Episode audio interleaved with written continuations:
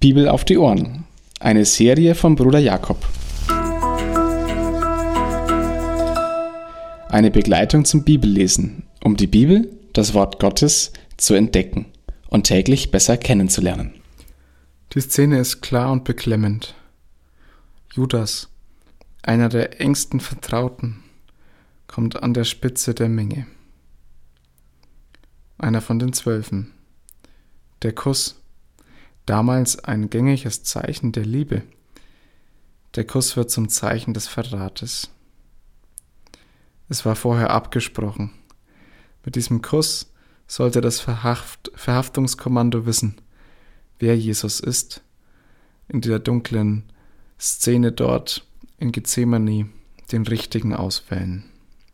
Sie wollten Jesus kriegen und sie bekamen ihn.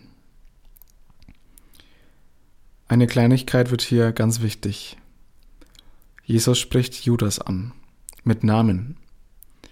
Das war damals ein Zeichen der Zuneigung und der Liebe zueinander. Genauso war das Gegenteil, wenn jemand ganz bewusst nicht jemanden beim Namen ansprach, ein Zeichen der Verachtung. Jesus verachtet den Verächter nicht. Er spricht ihn liebevoll mit Namen an. Und dann sind da zwei Jünger, die wollen Jesus verteidigen. Tapfer. Sie wollen sich einsetzen. Und einer wartet gar nicht ab, sondern schlägt dem Knecht des Hohepriesters das Ohr ab. Und Jesus heilt ihn. Er heilt den, der ihm am liebsten jetzt schon am Kreuz gesehen hätte. Das letzte Heilungswunder vor der Kreuzigung, das tut Jesus an einem Todfeind. Ich kann mir diesen Moment nicht anders vorstellen als einen, in dem es auf einmal richtig still ist, nachdem dieses Ohr geheilt war. Jesus durchbricht diese Stille und er spricht die Wahrheit an. Wie zu einem Räuber kommt ihr. War Jesus jemals bewaffnet gewesen? Jemals zur Gewalt bereit? Warum musste er so festgenommen werden? Wie ein Räuber, man kann es auch so übersetzen wie ein Zelot. Ein Zelot damals eine Gruppe, die sich wirklich wehrhaft gegen die Römer gewehrt haben. Wir würden sie heute Terroristen bezeichnen. Also das Räuber, wir denken vielleicht noch an den wütenden Ausbruch von Jesus, als er im Tempel die Tische umwarf. Nein, das ist mit Räuber und dieser Gewaltbereitschaft nicht gemeint. Ein Zelot war ein Terrorist, ein Terrorist, der wirklich bereit war, seine Ziele mit Gewalt durchzusetzen. Und so war Jesus garantiert nicht. Aber Jesus hält auch, obwohl er das schon gesagt hat, nicht mit einem Skandalruf entgegen oder einem Zusammenbruch, einen emotionalen. Keine Wut.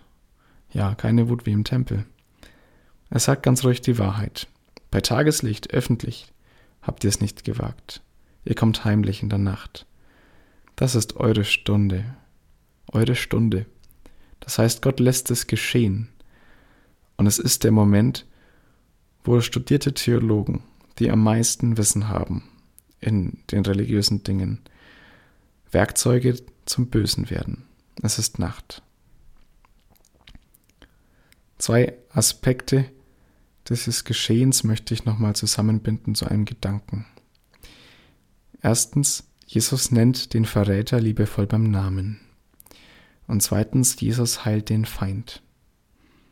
Den Feind, der ihn am Kreuz hängen sehen möchte. So groß ist die Liebe Jesu. Er will sie alle, die dort an diesem Abend versammelt sind, zur Wahrheit führen, zur Selbsterkenntnis, Jesus führt jeden zur Selbsterkenntnis. Wer Jesus begegnet und seinen Worten begegnet, der hat nur zwei Möglichkeiten. Entweder man setzt sich diesen Worten aus oder man weicht diesen Worten aus. Jesus führt, wer sich seinen Worten aussetzt oder vor der Entscheidung steht, nein, da weiche ich lieber aus. Er führt jeden zur Selbsterkenntnis, so dass man sich nicht verstecken kann aber auch nicht verstecken muss, sondern nur noch bekennen. Selbsterkenntnis soll zum Bekenntnis führen. Und Bekenntnis zur wirklichen Freiheit.